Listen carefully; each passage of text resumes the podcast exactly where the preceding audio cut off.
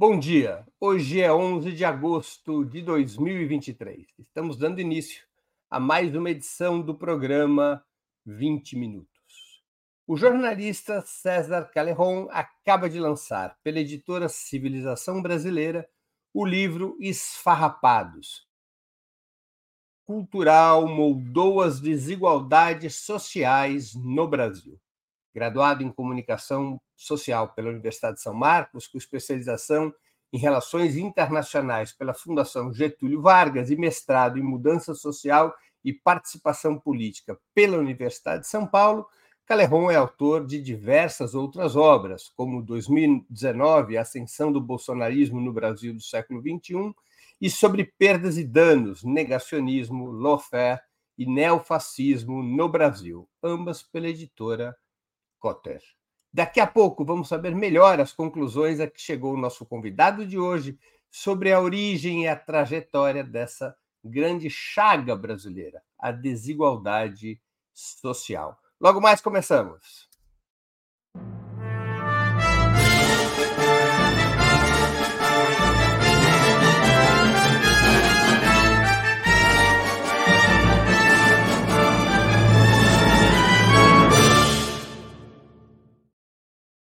Bom dia, Caleron. Muito obrigado por aceitar nosso convite. Uma honra ter sua presença nos 20 minutos. Ô, Breno, obrigado. Eu que te agradeço a oportunidade. É um prazer estar contigo. Obrigado por me receber no programa, querido. Antes de iniciar as perguntas, eu queria anunciar que queremos sortear dois exemplares esfarrapados, como o elitismo histórico-cultural moldou as desigualdades sociais no Brasil, de César Caleron devidamente autografados esses dois exemplares. Eu vou convidar a Laila, produtora do 20 Minutos, para explicar os detalhes da promoção. Bom dia, Laila. Conte para a nossa audiência, por favor, quem poderá ganhar os brindes e como. Bom dia, faz tempo, hein? É, quem já acompanha aqui o nosso canal sabe como funciona. As pessoas que contribuem com super chat ou super sticker no chat ao vivo do YouTube concorrem aí aos exemplares autografados. É, nós queremos agradecer aqui a parceria com Caleron, com a editora Civilização Brasileira. Pessoal, quem estiver assistindo em outras redes, no Facebook, no Twitter, no Twitch, tem que vir para o YouTube contribuir com um super chat, super sticker, que é feito naquele botãozinho de cifra do chat ao vivo, certo? No chat ao vivo do YouTube tem um botãozinho de cifra, lá você pode fazer o seu super chat ou super sticker. É, perguntas com super chat, comentários. Então, é, vão fazendo suas contribuições, não deixem muito para o final, senão não dá tempo. E aí, no final da entrevista, eu volto para fazer o sorteio. Muito bem, então é isso, pessoal. Dois exemplares autografados, esfarrapados, como elitismo histórico-cultural moldou as desigualdades sociais no Brasil, de César Teleron, serão sorteados entre os que contribuírem com Superchat e Super Sticker. Obrigado, Laila, e a gente volta a se ver no final do programa. Caleron, quem são os esfarrapados? Breno, esse título vem da obra do, do Paulo Freire, porque o Freire dá conta de que o trabalho dele é organizado para os esfarrapados do mundo, mas também é organizado para aquelas pessoas que se identificam com os esfarrapados e, ao se identificarem, sofrem junto com os esfarrapados, mas além de sofrer, essas pessoas também lutam ao lado dos esfarrapados. Então, num país como o Brasil, no qual você tem, segundo, por exemplo, o Instituto Trata, esse é um dado factual que eu trago para o nosso debate, no qual você tem 100 milhões de pessoas que não têm sequer acesso a saneamento básico, eu diria que os esfarrapados uh, conformam a ampla maioria da população nacional. No Brasil, você tem algo entre, seguramente, algo entre 120 e 130, 150 milhões de pessoas que uh, se enquadram na, na, na, categoria de esfarrapados, considerando que são pessoas, o que, que eu quero dizer com esse termo, que são massacradas por um modelo de sociabilidade que prioriza o desenvolvimento de algumas pessoas em detrimento de outras. Então, uh, esse título vem da obra do, da produção intelectual do Paulo Freire, que, a meu ver, é o maior pedagogo da história humana, não só da história brasileira. Existem outros pedagogos, seguramente, que, que são muito relevantes na, no mundo, mas, o, a meu ver, o Paulo Freire é, estaria aí entre esse seleto grupo de, dos maiores pensadores da pedagogia mundial. Então, é um pouco isso que eu quero dizer quando eu falo a respeito do, dos esfarrapados e quando eu dou conta desse conceito do elitismo histórico-cultural, que é a principal categoria com a qual eu trabalho nesse livro, Breno. A classe operária tradicional, embora hoje bem mais diminuta que há 40 anos atrás, ela está dentro da categoria esfarrapados? Porque a classe operária tradicional, pelo menos seus setores melhor remunerados, eles têm uma renda superior a dois salários mínimos, têm, em geral, acesso a saneamento, acesso ao consumo. Esta classe operária tradicional faz parte dos esfarrapados? Faz, seguramente faz, a meu ver, e é óbvio que o termo esfarrapados é uma generalização para sintetizar um determinado raciocínio, e, é, e, existem níveis, mas a gente pode considerar que, por exemplo, até a classe média baixa, a classe média no Brasil, começa com algo entre 9 e 10 mil reais de renda por mês e vai até 37, 40 mil reais, segundo dados do uh, World Inequality Report, que é do Thomas Piketty, é um cara bastante respeitado aí, que escreveu Capital e, e Ideologia, O Capital, uh, no, no, século XXI. Então, um, um economista bastante sério, uh, francês. Até a classe média baixa, é, esse, esse termo serve para descrever essas pessoas que são, em última análise, massacradas por esse modelo de sociabilidade. Agora, tem uma questão interessante aí, Breno, que eu trabalho no sétimo capítulo, no qual eu falo a respeito do superdesenvolvimento das forças produtivas e dos meios de produção. Esse é um fenômeno típico do, do século passado, que, por exemplo, Marx e Engels, quando eles estavam estudando a Manchester ali do, do século XIX, quando eles estavam fazendo o escrutínio do modo de produção capitalista, eles não presenciaram, eles não vivenciaram isso empiricamente. Em, é, em algumas obras do, do campo marxiano, você encontra alusões a esse raciocínio. Você encontra uma espécie de, de, previ, de previsão e coisas dessa natureza, mas eles não foram capazes de endereçar esse ponto de uma maneira mais efetiva, porque eles simplesmente não viveram isso. Então, o que que eu, por que, que eu estou fazendo esse preâmbulo para atacar o cerne da questão contigo aqui quando você fala de classe trabalhadora? Se você pegar, por exemplo, o Manifesto Comunista, Engels e Marx te dizem de uma maneira muito direta que a invenção da máquina e o surgimento da indústria criam um modelo mais homogêneo de sociabilidade, no qual você tem os industriais e o proletariado. Né? Então, se você fizesse par, o, o Marx e o Engels dizem isso textualmente, não é nenhuma interpretação, eles dizem isso textualmente no Manifesto Comunista, que cria-se uma sociedade mais homogênea e que gera um embate de classes. O que o desenvolvimento tecnológico, uh, um, fabril, etc., ao longo do século XX faz é o, promover o superdesenvolvimento dos meios de produção e dessas forças produtivas, o que gera, a meu ver, uma riqueza, é isso que eu argumento nesse livro, por exemplo, gera uma riqueza mercadológica sem precedente na história da humanidade.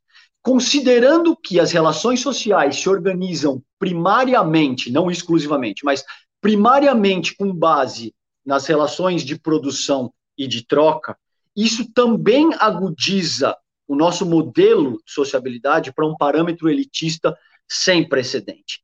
Então, muito brevemente, se eu for muito prolixo, você me interrompe, porque são coisas que são complexas e eu tento resumir e sintetizar da, da forma mais efetiva que eu posso.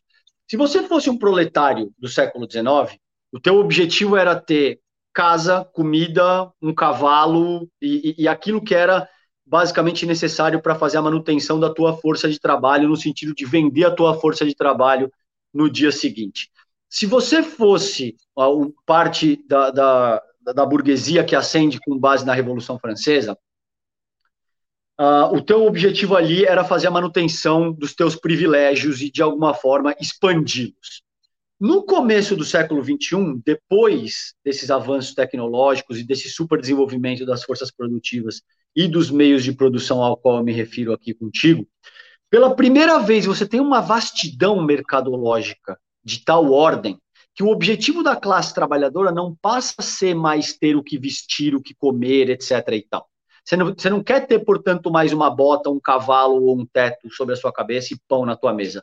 Você quer ter um determinado tipo de pão, um determinado tipo de carro ou de moto, um determinado tipo de tênis, porque dependendo do tipo de tênis, de moto, de carro e do que quer que seja que você tenha, você tem acesso a de determinadas instâncias, considerando a forma como essa sociedade está organizada. O que isso faz é encerrar, a meu ver, a unidade do proletariado, que em tese seria a principal força revolucionária, segundo, por exemplo, preconizado por Marx e Engels. Então, quando a gente discute, quando você me pergunta, a classe trabalhadora se enquadra nessa categoria de, de esfarrapados? Depende. Depende de quem a gente está colocando na classe trabalhadora. A tua pergunta de forma mais específica, quando você diz os operários, seguramente se enquadram. Agora, se você pode ter na classe trabalhadora, por exemplo, as pessoas que já estão na pequena burguesia, que, que faturam aí 100, 120, 150 mil reais por mês, e que ainda assim são trabalhadores, tá? porque recebem um salário para vender a sua força Exato, são assalariados. Então, eu, eu, eu colocaria que essa categoria dos esfarrapados, a meu ver, ela compreende quem está na base da pirâmide até a classe média média, até a classe média baixa. No Brasil, isso, isso abarca cerca de, seguramente, 150 milhões de pessoas. No livro, eu achei interessante e curioso isso. Você recorre a uma crítica da utilização das ciências naturais, especialmente da biologia, como método para entender a história e a, e a realidade brasileiras. Qual a razão dessa abordagem? Por que, você fez essa crítica?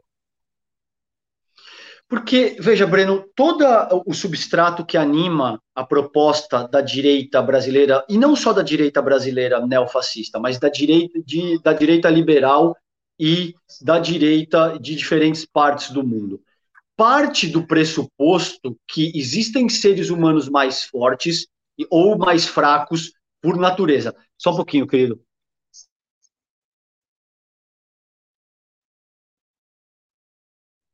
Desculpa, Breno. É, parte do pressuposto que existem seres humanos que são mais fracos ou mais fortes por natureza, biologicamente, mais fracos ou mais fortes.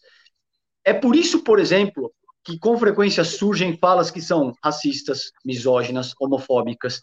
Se você pegar o, Olavo de Carvalho, que é o principal guru do bolsonarismo, por exemplo, e avaliando um livro dele, Breno, que chama Jardim das Aflições, tá? No Jardim das Aflições, o Olavo de Carvalho utiliza uma linguagem muito sofisticada, como os termos como zoom politique, e cita de, de, de filósofos gregos a pensadores iluministas com, com uma linguagem toda rebuscada para, em última instância, te dizer que existem seres humanos mais fortes ou mais fracos por natureza, que os mais fortes, invariavelmente, são homens brancos heterossexuais com ascendência europeia, e que é, faz parte de uma ordem natural e perene que essas pessoas comandem a sociedade. É, o Olavo de Carvalho, por exemplo, ele tem como principal inspiração intelectual, Breno, um cara que chama René Guénon, que vem de uma escola que se chama Escola Perennialista. Eu não vou ter muito tempo para me aprofundar nisso aqui, mas eu só, eu só fiz essa, essa menção. comprar o livro, as pessoas compram o livro para claro. mais detalhes. Valeu, querido. É isso aí. Então, o, o que, que acontece? De muitas maneiras, é esse raciocínio de que existem seres humanos mais fortes e mais fracos por natureza utiliza as ciências naturais para justificar essa falácia. É então você tem, por exemplo, de darwinismo social. Isso, eu até abordo isso. Eu até abordo a diferença do darwinismo social para outras propostas que hoje em dia são menos agressivas, mas continuam avançando os mesmos preceitos. Exatamente, é, é, é, no ponto essa tua colocação. É uma espécie de reformulação do que a gente conhece como darwinismo social. E para isso, invariavelmente, surgem comparações e analogias que utilizam a entomologia, por exemplo, que é o estudo dos insetos, ou a etologia, que é o estudo dos animais nos seus habitats um, naturais, para justificar uma proposta que não tem nada de natural. Ela é socialmente, ela é historicamente, é, culturalmente e historicamente constituída. Essa falácia de que homens brancos heterossexuais com ascendência europeia são superiores ao restante da, da população. Então, nesse sentido, a minha crítica aí é que, a despeito da gente ter superado em alguma medida esse positivismo que orienta as ciências sociais até hoje, o principal legado dessas ciências ainda parte dessa questão das ciências naturais, como a biologia, como a etologia, como a entomologia, etc. e tal. E dentro do conceito do elitismo histórico-cultural, eu trabalho três formas distintas de racismo, por exemplo. E você vai ver onde é que eu vou chegar com isso. Eu trabalho o racismo racial, que é aquele racismo dos séculos passados, século 16, 17, a, a partir da invasão europeia nas Américas, quando você tem basicamente a, a, a negros sendo comercia, comercializados como produtos. Então isso não se, nem suscita o debate, Breno. É simplesmente negros são inferiores e acabou, e isso está posto, isso é uma verdade social naquela ocasião. Esse é o racismo racial. Em seguida, tem o racismo científico, que ao longo do século, fim do século XIX, começo do século XX, se desenvolve através da frenologia, pseudociências, por exemplo, é que tentam explicar a complexidade humana através da nossa fisiologia. Esse é o racismo científico. E, por fim, mais recentemente, a gente tem uma espécie de racismo cultural que considera medidas socioeconômicas, ele é mais elaborado na forma como ele se expressa. Essas três formas de racismo, eles, eles conformam o que eu chamo de racismo estrutural, e aí eu entrevistei, por exemplo, o ministro Silvio Almeida para fazer a reflexão desse, desse tema no livro. E aí você pode me perguntar, cara, ok, considerando então que você está falando de racismo, por que, que você precisa sintetizar outro conceito que se chama elitismo histórico e cultural? Porque em ampla medida. Fala, eu, querido, vou, desculpa. Querer... Me interromper, eu, eu te falei, porque senão eu vou embora. Não, vamos, vamos, a gente vai aos pouquinhos chegando nesses outros conceitos para a gente poder, Bom. digamos aqui, organizar nossa conversa. Antes de você entrar nesse conceito, está aqui no meu roteirinho esse tema do elitismo histórico-cultural. Eu queria te fazer uma pergunta em função de uma polêmica que está em curso nos últimos dias. Aproveitando dessa polêmica, criada pelo livro da Natália Pasternak, Que Bobagem, as ciências sociais são ciências? ótima reflexão. É... Antes de entrar nessa polêmica, eu quero te dizer o seguinte, que a, a Pasternak é uma pessoa pela qual eu tenho um carinho extremo, é uma profissional hipercompetente que eu respeito demais, que me ajudou de uma maneira muito significativa no meu segundo livro, contribuindo intelectualmente, dando entrevista, trocando ideia, e também participou do lançamento do Tempestade Perfeita, que é o meu segundo livro, junto com o Fernando Haddad, junto com outras personalidades que eu admiro e que eu respeito demais. Isso posto, eu achei um equívoco o, o lançamento do Que Bobagem na forma como ele foi uh, apresentado, Breno. Porque, veja, ciências sociais seguramente são ciências, e o que a gente chama de ciência hoje em dia, considerando o escopo do que é proposto no Que Bobagem, a meu ver, é, é extremamente restritivo e traz um legado bastante positivista, daquele positivismo mais agressivo, kantiano mesmo, entende? Considerando que, assim, ciência tem que ser feito dessa, dessa forma, e é isso que a gente considera ciência, e tem que ter uma, uma metodologia experimental, e tem que ter revisão por pares, e tem que ter... Ninguém está questionando que isso é fato, e o método científico como ele, como ele é aplicado em física, química, uh, biologia, matemática, de fato remete a essa dimensão. Por que, que eu, por exemplo, faço, eu estabeleço esse paralelo e faço essa crítica? Porque ciências sociais são, são um bicho totalmente diferente, Breno. Totalmente diferente do que o que a gente tem em ciências naturais. Então, questionar, a meu ver, que psicanálise não é uma ciência, e que Freud, por exemplo, seria um charlatão que tem como premissa elementar se auto uh, uh, promover através de estratégias de marketing. Eu acho que eu não iria por aí e, e eu muito respeitosamente discordo, tá? A, a despeito de admirar profundamente o trabalho da Pasternak, nesse caso eu tenho que discordar. Eu acho que não é o caso. Eu acho que sim, ciências das humanidades, porque humanas todas as ciências são, mas as ciências das humanidades, elas são ciências, e elas são ciências que funcionam com preceitos distintos das que, dos que são estabelecidos quando a gente está fazendo ciência uh, natural, exata, esse tipo de coisa. Você não vai utilizar os mesmos métodos e as mesmas abordagens para investigação social que você utiliza para fazer matemática, física, química. São coisas radicalmente distintas e que precisam ser consideradas como ciências distintas que pedem abordagens também que sejam capazes de endereçar as peculiaridades, as a, a questões pertinentes a cada uma dessas áreas de estudo. Então, é, é, fica aí a minha crítica também. Eu acho que uma série de coisas que a gente precisa considerar e que não necessariamente podem ser empiricamente compro... no, no Tempestade Perfeita eu faço uma discussão epistemológica, Breno, no, no prefácio, tá? E, e eu também fui muito criticado por isso. O, que, o principal ponto, resumindo, 20, é, 10 páginas de prefácio em 15 segundos.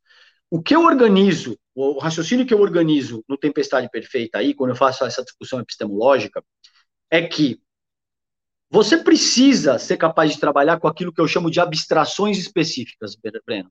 E eu sei que você pode me falar, cara, mas você é marxista, você trabalha alinhado com o, materialismo histórico e dialético e está falando de abstrações específicas. É, é isso mesmo. Isso não quer dizer que eu vou criar o dado da minha cabeça para fazer ciência de forma imaginativa. Mas, veja, alguém que. Vou te dar um exemplo prático aqui para você entender do que eu estou tentando te dizer. Se você vive numa comunidade durante a tua vida inteira e você observa aquela sociedade, você tem um conhecimento empírico que ele é de ordem prática. E que se você tenta utilizar métodos muito restritivos que estão associados às ciências naturais para auferir esse conhecimento, ele some, Breno. Se você pegar um motoboy, por exemplo, de uma periferia dessa de São Paulo, tá? e você fizer questionamentos muito rígidos através de, de é, é, questionários e através desse tipo de coisa, o simples fato de se sentir questionado já altera o posicionamento da resposta. É óbvio que existem métodos, essa, essa, esse debate é relativamente surrado, mas quando você diz que tudo que não se enquadre no parâmetro de ciência natural deve ser descartado como anticientífico, e, portanto, não tem valor a ser apresentado, você reduz o debate brutalmente e você vai acabar incorrendo no risco de, de eliminar todas as ciências que são das humanidades e todas as novas ciências que eventualmente vão surgir com base na complexidade da, do modelo de sociabilidade que a gente tem evoluindo em progressão geométrica a esse ponto. Acho que tem que ter um, um certo cuidado para não reduzir aquilo que a gente entende por ciência como ciência de forma mais ampla. É, no dia 21 de agosto, às 11 horas da manhã, uma segunda-feira, eu vou entrevistar a Natália Pasternak sobre o livro dela, Que Bobagem. Calerron, você recorre no livro ao conceito de elitismo histórico-cultural, como você já fez referência aqui. Elite seriam apenas um sinônimo de classes dominantes, uma construção essencialmente estabelecida pelo papel dessas classes na economia, nas relações de produção, ou se trataria principalmente de uma formação cultural e até moral, a exemplo do que defendem autores como Gessé de Souza? É, a segunda proposição que você acabou de colocar, e tem principalmente um aspecto central dessa discussão, Breno, que, é, conversando com marxistas mais ortodoxos, por exemplo, é quase como. Eu, eu vou dramatizar um pouco para efeito de compreensão aqui. mas é quase como se os problemas do mundo surgissem a partir do advento do capital enquanto processo. Do, desse processo que usurpa a classe trabalhadora, deixa a classe trabalhadora com a sua força de trabalho como única mercadoria a ser comercializada, e nesse processo extrai mais valor do que é produzido pela, pela classe trabalhadora. A meu ver, a coisa é muito mais complexa do que isso. Então, eu trabalho com, com o conceito do elitismo histórico-cultural precisamente por dois motivos. O que eu entendo como elitismo histórico-cultural tem duas bases centrais. A primeira é essa, o capital enquanto processo. E a segunda é a invasão europeia nas Américas, que algumas pessoas convencionaram chamar de colonização. Eu, eu, no Esfarrapados eu trabalho como invasão. Muito bem, por que, que, a meu ver, isso é importante? Porque essa, o elitismo histórico e cultural, a definição que, científica segundo a qual eu trabalho, é uma força social que organiza os arranjos da sociedade com base em categorias de distinção, de forma a criar uma espécie de gramática da desigualdade e, em última análise, uma espécie de hierarquia moral que rege o funcionamento social, político e econômico de determinado país, no caso do Brasil. Agora, categorias de distinção, Breno, já existiam muito antes do começo das grandes navegações, muito antes do fim do século XV, começo do século XVI. A gente tem novos achados arqueológicos, por exemplo, que te dão conta que existiam funerais nababescos, grandes centros de comércio, grandes estátuas, há, há cerca de 30 mil anos, entende? Então, muito antes, inclusive, da gente estar plenamente constituído como a gente está constituído uh, uh, fisicamente hoje. Então, categorias de distinção, elas não, só, elas não começam com o advento do capital e com a invasão europeia há, há basicamente cinco séculos. E por que, que isso é importante? Porque tira a perspectiva que o, o, o único problema do mundo é o capitalismo. Seguramente o capitalismo é o principal problema do mundo que a gente tem como o mundo está estabelecido hoje. Mas o capitalismo, sobretudo o neoliberalismo, que é a versão hegemônica do capitalismo a partir de 1980, a partir do fim de 70, começo de 80, ele é apenas uma das expressões que o elitismo histórico e cultural podem produzir. Outras já foram produzidas, tá? Então, se você avaliar, por exemplo, desde a da, da Grécia Antiga ao, sei lá, Império Otomano, ao que foi o feudalismo na Europa, sempre houve diferentes maneiras de se segregar. Sempre houve diferentes modelos de sociabilidades que vão escolher esse ou aquele argumento para dizer o Breno Altman é superior ao César Calejón, por causa disso, disso, disso. Por vezes pode ser a cor da pele, por vezes pode ser o torque intelectual, por vezes pode ser a condição socioeconômica, enfim, um sem número de motivos que vão ser elaborados. Isso quereria dizer que o recorte de classes deixa de ser o recorte principal, na sua opinião?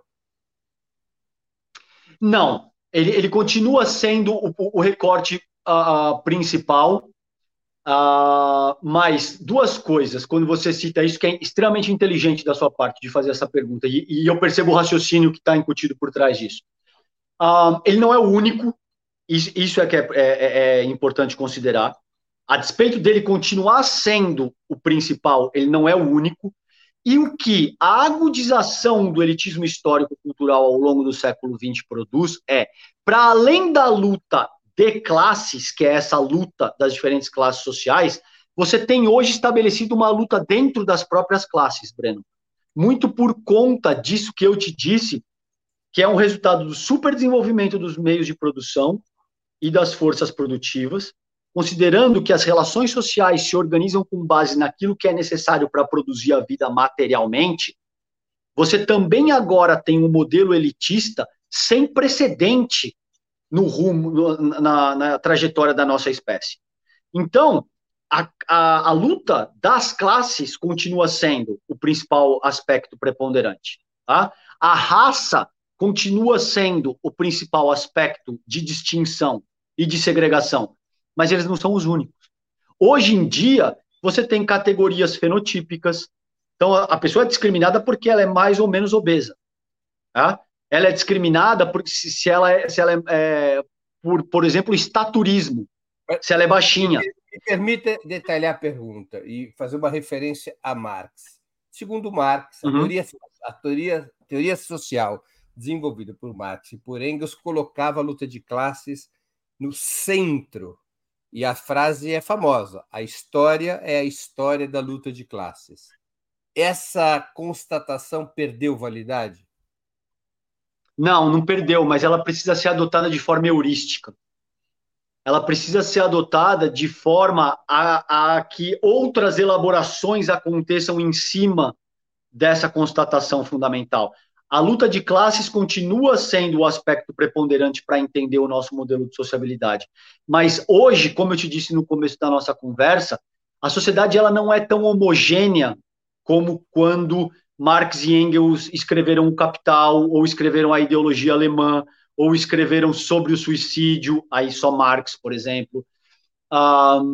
Toda a produção do campo marxiano, que, a meu ver, não é um teórico do comunismo, é um teórico da sociedade burguesa, foi organizada em cima de uma, de uma realidade histórica que era muito mais homogênea. Como eu te disse, o próprio Marx e Engels dizem isso explicitamente no Manifesto Comunista. Eles dizem que o surgimento da máquina faz aparecer uma sociedade mais homogênea, que tem a luta de classes como premissa elementar, considerando o embate entre a burguesia e o proletariado.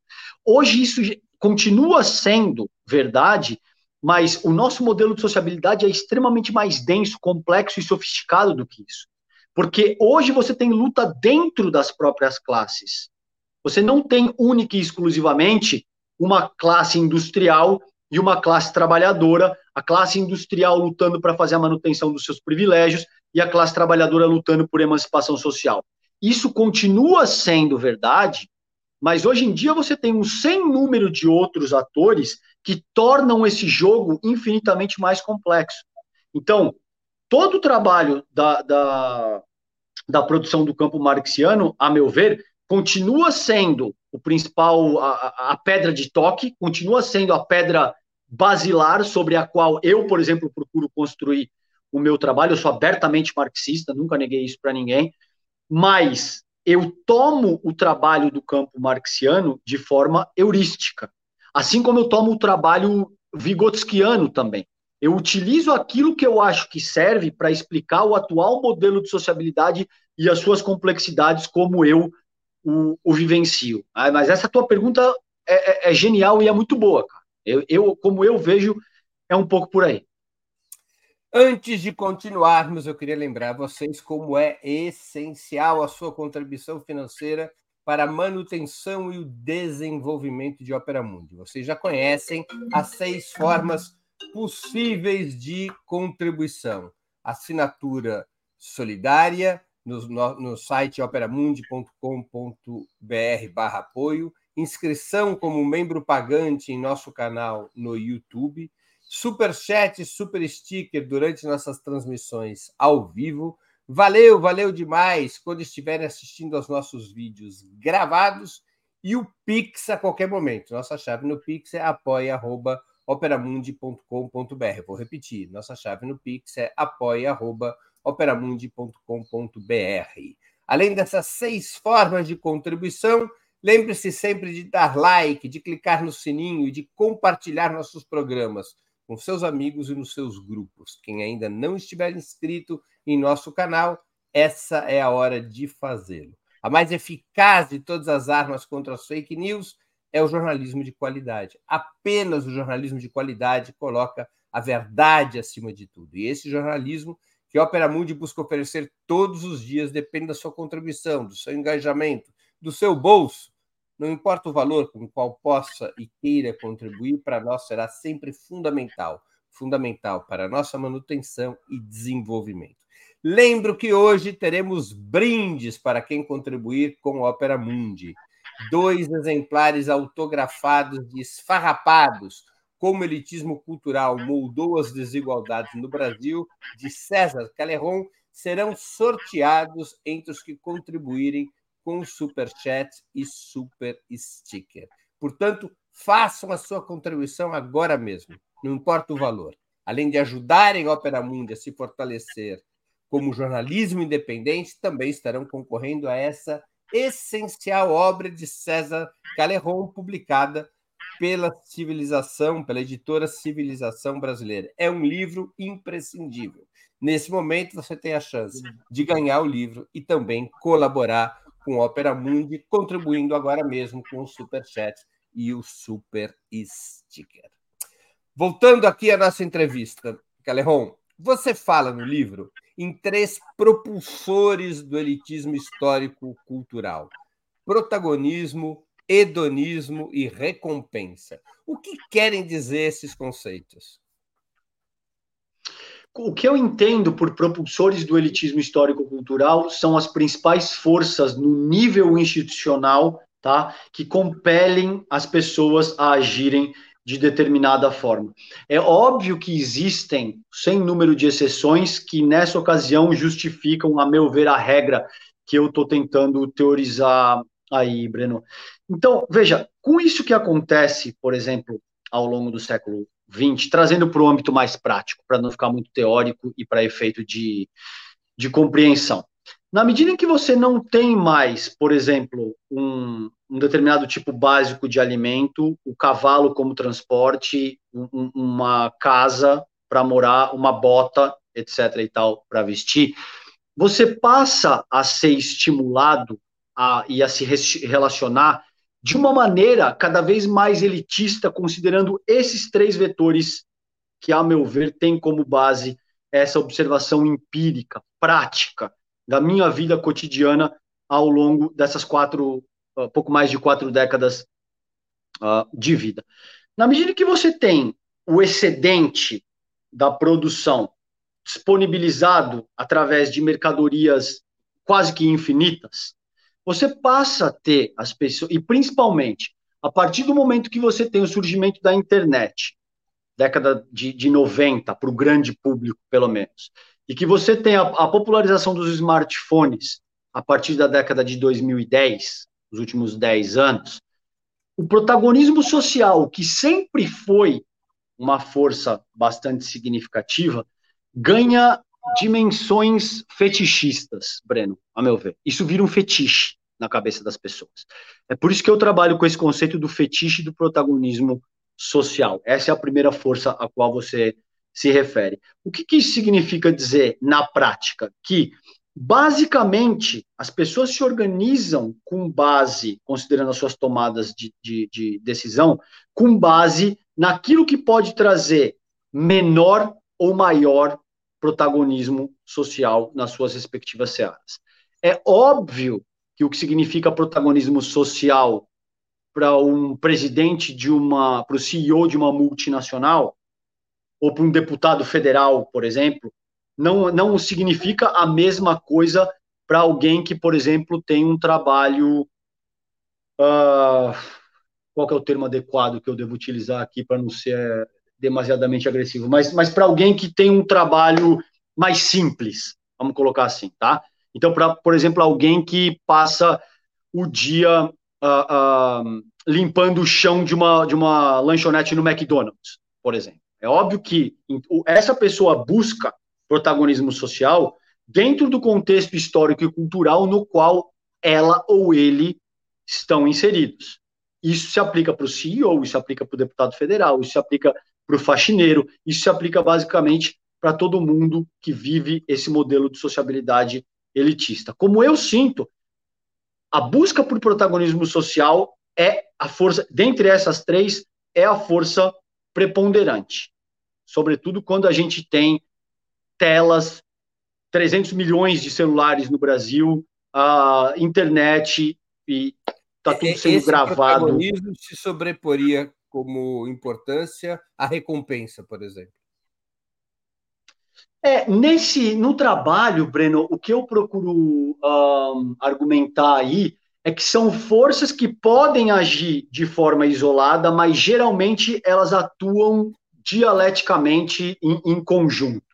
Mas não necessariamente o cara que está buscando protagonismo social, ele, ele está querendo buscar recompensas materiais ou financeiras. Não invariavelmente. Geralmente, essas coisas estão atreladas. O cara busca um pacote no qual ele quer protagonismo social, no qual ele quer uma vida hedonista e no qual ele, ele busca recompensas para que a nossa audiência possa acompanhar esse conceito de hedonismo. Perfeito.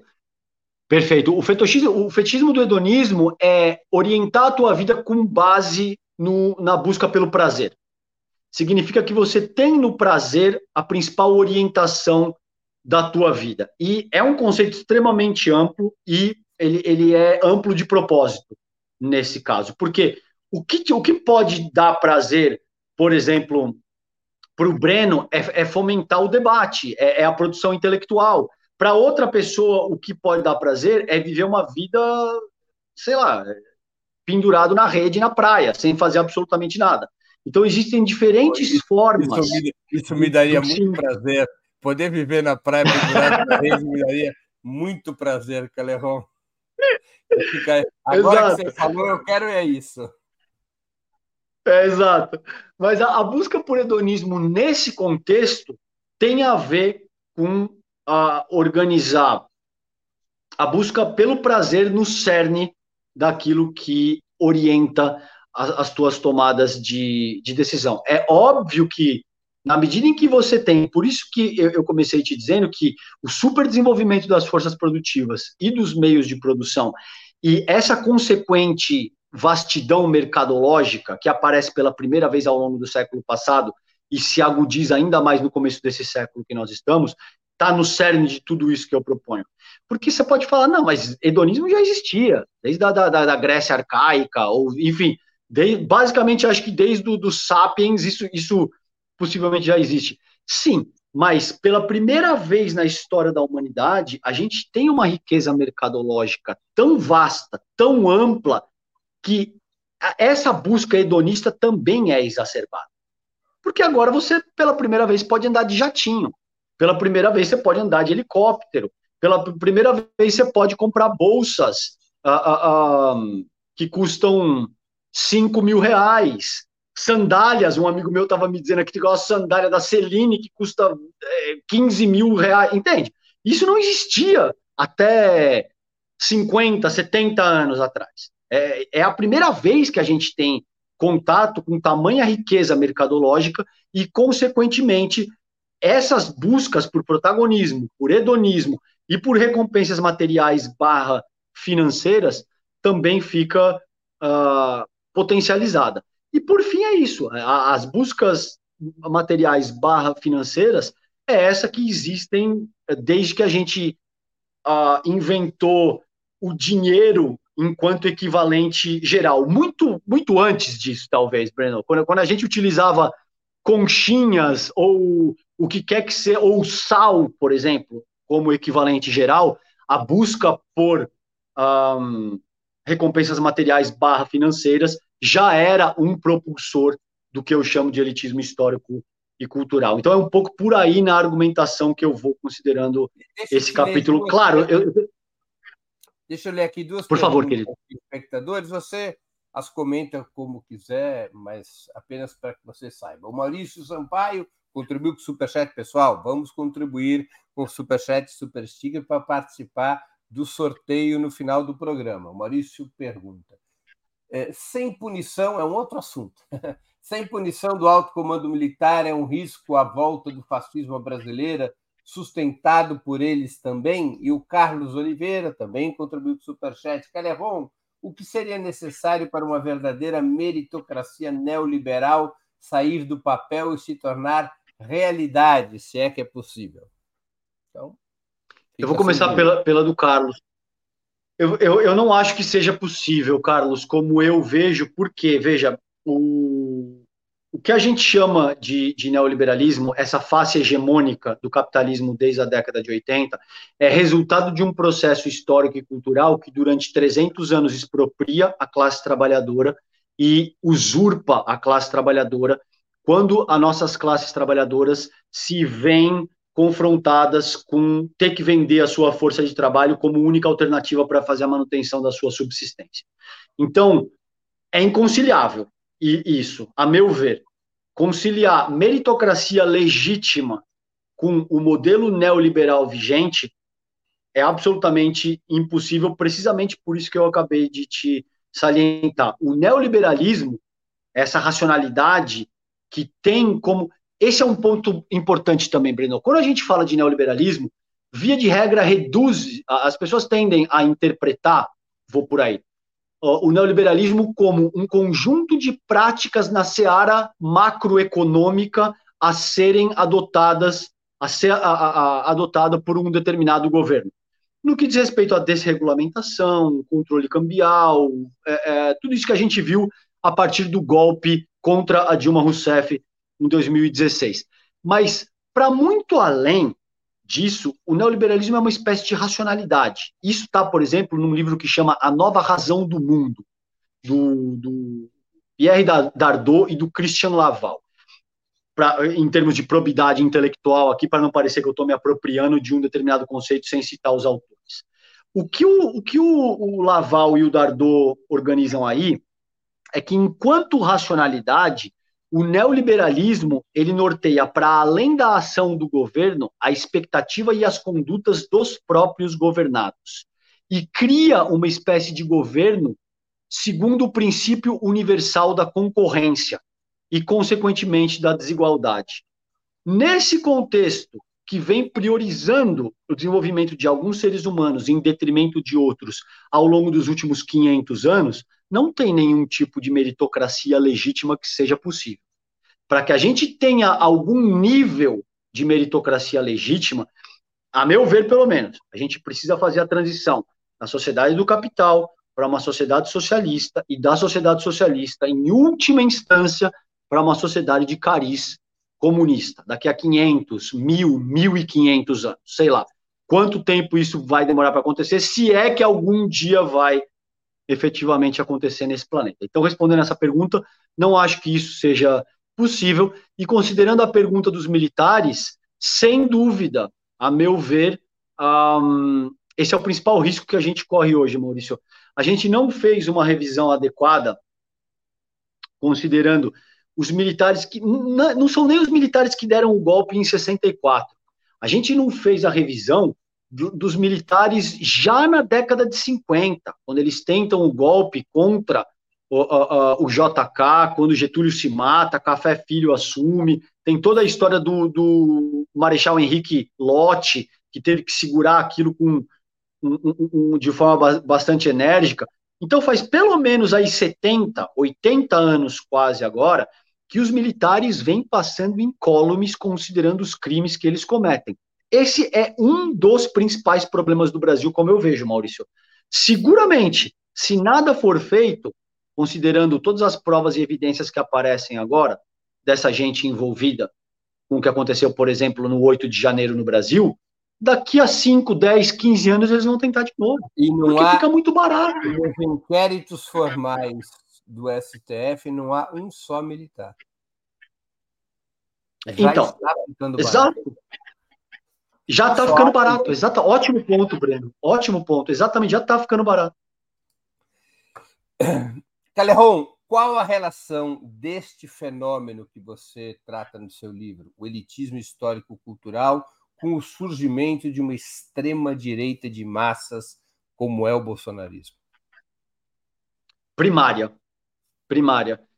Como eu vejo todo o, como, como, e eu te disse anteriormente também, todo o substrato que anima a, a extrema-direita, principalmente a extrema-direita que tem um cariz neofascista, parte dessas categorias de distinção. Parte do pressuposto que alguns seres humanos são inferiores por natureza e outros são superiores por natureza, e esses seres humanos superiores por natureza geralmente provêm de uma tradição judaico-cristã perene que está na Bíblia, no Velho Testamento, etc. e tal. Então, de muitas maneiras, o que eu chamo de elitismo histórico e cultural é um, um ponto nevrálgico para compreender o raciocínio desses principais pensadores, desses principais formuladores da extrema-direita, não só brasileira, mas ao redor do mundo. E aí você pode me perguntar, mas César, Você acha que o Bolsonaro tem, tem noção disso que você está dizendo? Não, o Bolsonaro não tem. O Bolsonaro, nesse contexto mais amplo das coisas, ele é um peão. Ele é alguém que estava na hora certa, no lugar certo, e que é estúpido e limítrofe o bastante para exercer a função que se esperava de alguém que vai levar essa proposta uh, direitista, neofascista adiante. Mas ele, ele não tem a menor consciência da posição que ele ocupou né, e ainda ocupa e do papel que ele desenvolveu à luz da história. Ele não tem a menor consciência da posição cultural e, e da função que ele exerceu nessa ocasião. Então, esse é um ponto central, precisamente por isso, porque eu gosto muito, uh, Breno, quando, por exemplo, o, o, Lenin ele te diz que um, ele fala de imperialismo, mas eu posso adaptar isso para o fascismo, tá? Ele, de acordo com esse raciocínio, o fascismo seria uma espécie de etapa superior desse modo de produção capitalista. Existe um ponto em que a usurpação só pode ser perpetuada através do uso da força e da violência e da segregação. Então, no começo do século XXI, quando a gente tem popularização de smartphones, as pessoas passam a ter acesso a coisas que elas antigamente não tinham. Você estaria antes, há 40 anos, você precisaria pegar a Barça para fazer uma pesquisa minimamente razoável. Hoje em dia, com, com a gente tem uh, uh, esses novos meios de, de tecnologia, sobretudo a partir da década de 2010, as pessoas ganham um protagonismo muito mais amplo e elas começam a questionar implicitamente até o próprio modelo da democracia liberal burguesa. Isso, isso gera a Primavera Árabe, isso gera revoluções coloridas ao redor do mundo inteiro, isso gera junho de 2013, que depois é muito eficientemente cooptado o movimento pela direita liberal, que acreditou que ia conseguir subverter isso para desidratar o PT, criminalizar o Lula e a Dilma e assumir a presidência da República. O que acontece é que não bate na direita liberal, mas bate na extrema direita neofascista do, do, do Bolsonaro. Então, todas essas coisas, elas são uh, uh, um, cruciais, a meu ver, para entender a linha de pensamento da extrema-direita nacional e essas categorias de distinção conformam o substrato filosófico, como eu vejo. Não, não por acaso o Bolsonaro, mesmo antes de ser eleito, ele disse que a, filha dele nasceu mulher porque ele fraquejou no momento da concepção. Ele utilizou arroba para falar de quilombolas. Ele disse que preferiria o próprio filho dele morto se o filho dele fosse gay. E assim por diante. Ah, César, mas o Bolsonaro está ciente do que você propõe aí, que é o elitismo histórico e cultural, e de como essa força social organiza os arranjos da sociedade com base nessas categorias de distinção? Não. Mas durante 30 anos, como deputado do baixo clero na política institucional nacional, Breno, ele fez uma ciência que operou por tentativa e erro. Então, ele vai apertando determinado botão e vai vendo as reações, o quanto aderência popular ele ganha, o quanto, o quanto de ressonância ele ganha com cada mensagem. E ele foi percebendo que cada vez que ele era homofóbico, gordofóbico, misógino, etc. e tal, ele tinha uma ampla parcela da população nacional que batia palma para o que ele estava dizendo e passa a gostar dessa figura como uma liderança política. Então, exato, ótima foto, aliás, é exatamente isso. Esse ódio que você vê uh, manifestado no semblante dele nessa ocasião é a expressão gráfica daquilo que eu chamo de elitismo histórico e cultural. Como eu vejo, esse é seguramente um ponto, talvez o principal ponto para entender a forma como a direita brasileira, não só brasileira, mas basicamente a, a, as diferentes direitas ao redor do mundo operam, cara. Muito bem, pessoal, vamos contribuindo com super chat, super sticker, que a gente já se aproxima do final do programa. Agora é a chance de vocês contribuírem, ajudando o Opera Mundi, participando do sorteio de Esfarrapados, é, o livro que está sendo lançado por César Caleron. Contribuam com super chat, super sticker para poder participar do sorteio que ocorrerá, ocorrerá em minutos. César, como enfrentar e superar o elitismo histórico-cultural? O binômio estruturante do pensamento de esquerda no século XX, revolução e socialismo, mantém validade para o século XXI, na sua opinião, como um caminho para um novo projeto civilizatório? Mantém, e a meu ver, esse é o único caminho. Agora, o, o que eu acrescentaria aí, e eu faço essa argumentação num dos capítulos finais do, do livro, é o que eu entendo como processos revolucionários e revolução com R maiúsculo, Breno. A revolução com R maiúsculo, ou seja, essa capacidade de encerrar o processo de exploração do ser humano pelo ser humano, eu não acho que pode ser conquistada em 10, 15, 20, 30 ou 50 anos. A meu ver, esse é um processo de longuíssimo prazo que eu não sei quanto tempo vai demorar e não sei se um dia a gente vai chegar. Eu, tenho um amigo cubano muito, muito caro para mim, no qual ele diz: César, quiçá a gente vai esgotar a energia do sol antes de ser capaz de resolver essa, essa contenda aí. Quiçá o planeta acaba antes disso. Mas eu estou seguro de que não é algo para o curto prazo. Não é algo que a gente vai resolver, por exemplo, até o fim desse século. Tá? A despeito disso, esse continua sendo o único caminho. Às vezes, quando eu converso com marxistas mais, mais tradicionais, mais rígidos em alguma dimensão, eles tendem a classificar aquilo que eu chamo de processos revolucionários como reformismo. Tá? Eles tendem a dizer isso é reformismo, isso é ideia pequena é, burguesa, e eu tendo a contra-argumentar que, bom, mas você se diz materialista histórico e dialético, e está ignorando aquilo que acontece materialmente, historicamente e dialeticamente no desenvolvimento da, da nossa espécie. Porque não vai ter outro assalto ao Moncada, Breno. Não vai ter outra Sierra Maestra. Você não vai ter outra revolução é, é, é como aconteceu em Cuba ou, ou, sei lá, em diferentes países, ou na China, você não vai ter outra revolução cultural, você não vai ter outro Mao Tse Tung, você não vai ter outro Deng Xiaoping, entende o que eu estou te dizendo? Não, e, e são, são é, questões específicas daquela história, daquela cultura e daquele momento. Agora, óbvio que a gente precisa continuar batalhando para que esse processo que vai, a meu ver, se produzir algum dia, daqui a 500, 1000, 1500 anos, de fato aconteça.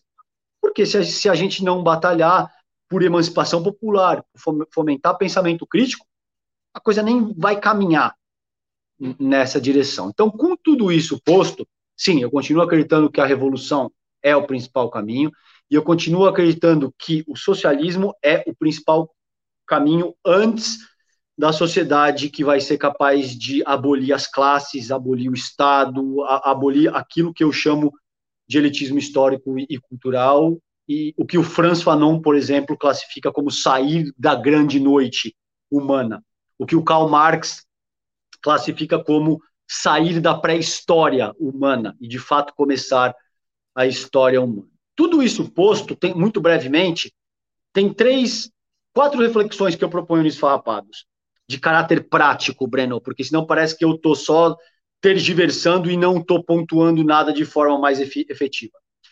A primeira tem que ser uma educação antirracista.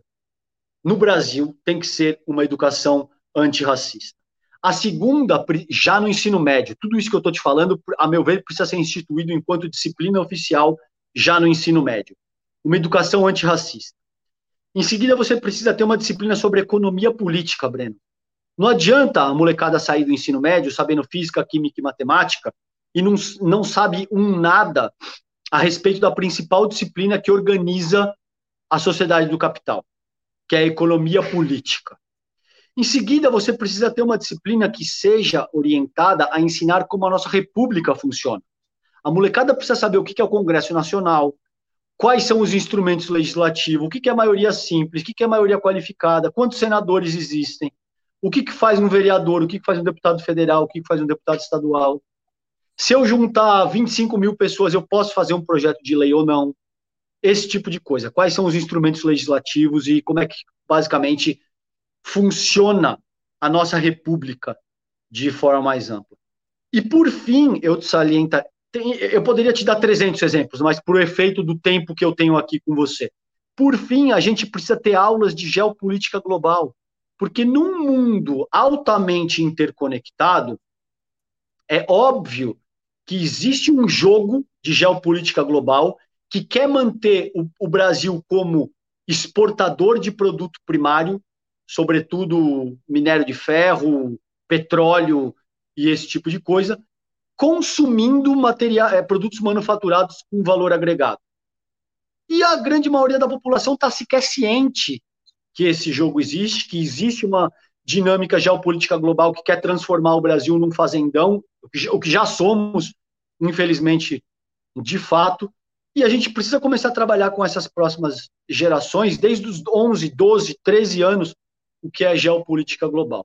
Isso vai resolver a questão da revolução com R maiúsculo, no sentido de encerrar o processo de exploração do homem pelo homem? Não, não vai. Mas é o primeiro passo de uma jornada milenar, quiçá, que a gente tem que dar rumo a uma futura sociedade socialista e, mais adiante, aquilo que entende-se por comunismo no sentido de abolir as classes, encerrar o processo de explora, exploração do homem pelo homem, encerrar o modelo de Estado, pelo menos como a gente tem o Estado constituído hoje em dia. A meu ver, é um pouco por aí, querido. Telerão, nós estamos chegando ao final da nossa conversa. Eu queria te fazer duas perguntas que eu sempre faço a nossos convidados e convidadas antes das despedidas. A primeira é qual livro você gostaria de sugerir aos nossos espectadores. Não precisa sugerir o seu próprio livro, porque isso eu mesmo faço questão de fazer. Pessoal, é, o livro do César Esfarrapados é um livro muito importante. Esfarrapados, como o elitismo histórico-cultural moldou as desigualdades do Brasil. E é um livro que você pode ganhar hoje mesmo, contribuindo aqui com o Superchat Super Sticker.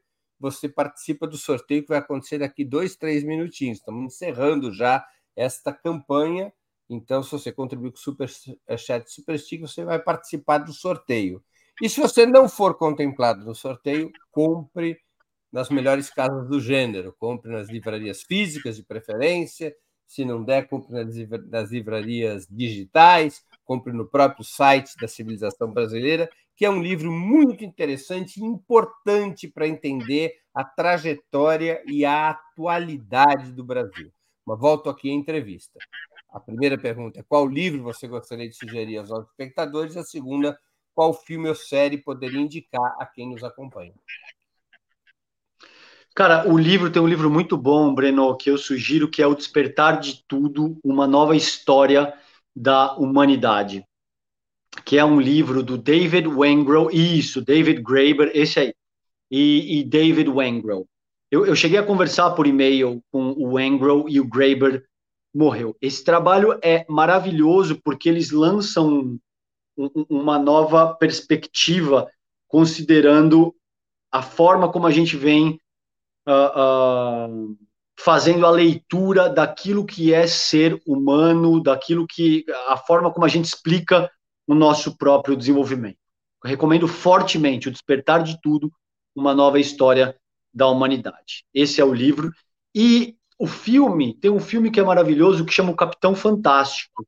Não sei se você já assistiu. É a luta de um pai a, a pouco ortodoxo, vamos dizer assim.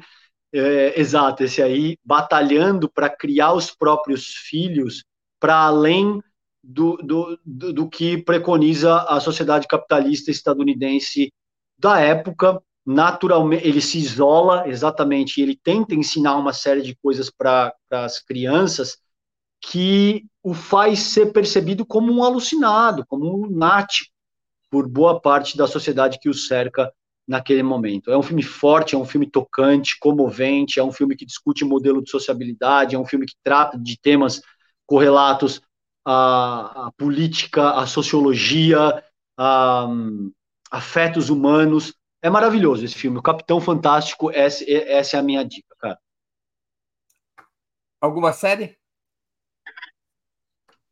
a série muito boa é uma que tem que, que chama uh, Ozark, que está no, no Netflix. E por que, que eu gostei? Ela, ela não é assim tão cute e, e, e tão intelectual quanto o Capitão Fantástico, mas Ozark é muito bom, cara, porque pela primeira vez coloca a família branca, a, a, a tradicional americana, papai, mamãe, dois filhinhos, acima de todas suspeitas, como chefes de uma quadrilha de narcotraficantes no México, por exemplo, e faz essa correlação no sentido de te dizer, ok, a droga está sendo produzida no México, mas quem, quem é que faz toda a operação financeira e a lavagem de dinheiro somos nós, meus caros, entendeu?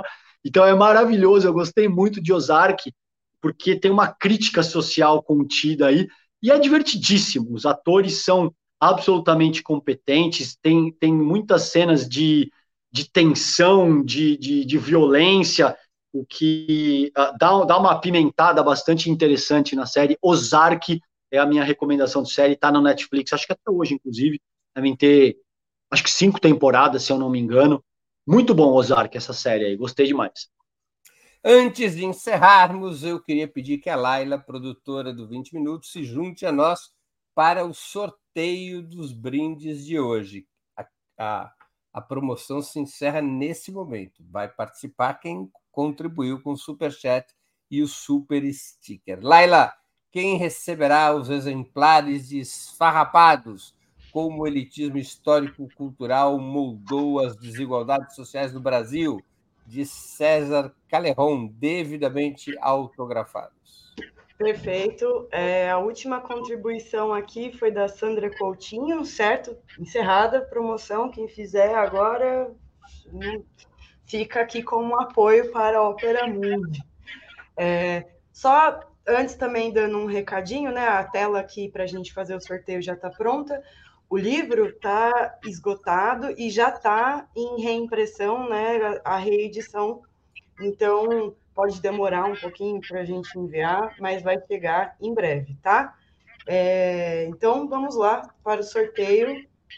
Dois nomes aqui que vamos sortear, dois exemplares. É, então, 3, 2, 1. Oh, legal, Nádia Prado e o Fernando Camilo Ramalho, que já são, já estão aqui fazendo a, a biblioteca com a Operamundi.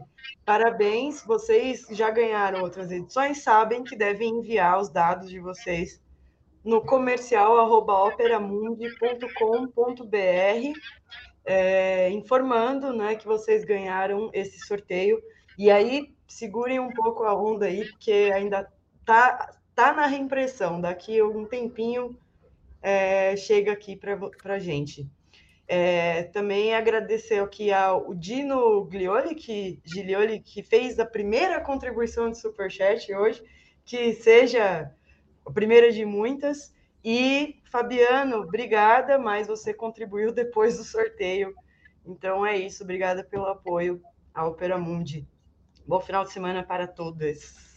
Obrigado, Laila. Caleron, eu queria agradecer muitíssimo pelo seu tempo e por essa conversa tão interessante sobre um livro tão essencial como esse que você acabou de lançar. Muito obrigado por ter aceito o nosso convite. Ó, oh, meu querido, eu que te agradeço, Breno. Eu sou fã do seu trabalho também, do trabalho importantíssimo que você faz aqui no Opera Mundi. Muito obrigado por me receber no programa. Estou sempre às ordens, você chamando. A gente vem trocar essa ideia aqui. Um beijo grande também para todas as pessoas que nos assistiram hoje. Valeu, querido. Tamo junto. Obrigado. Agradeço também a todos e todas que assistiram a esse programa, em especial aqueles e aquelas que puderam fazer contribuições financeiras ao nosso site e ao canal de Ópera Mundi no YouTube. Sem vocês, nosso trabalho não seria possível e não faria sentido. Um grande abraço a todos e a todas.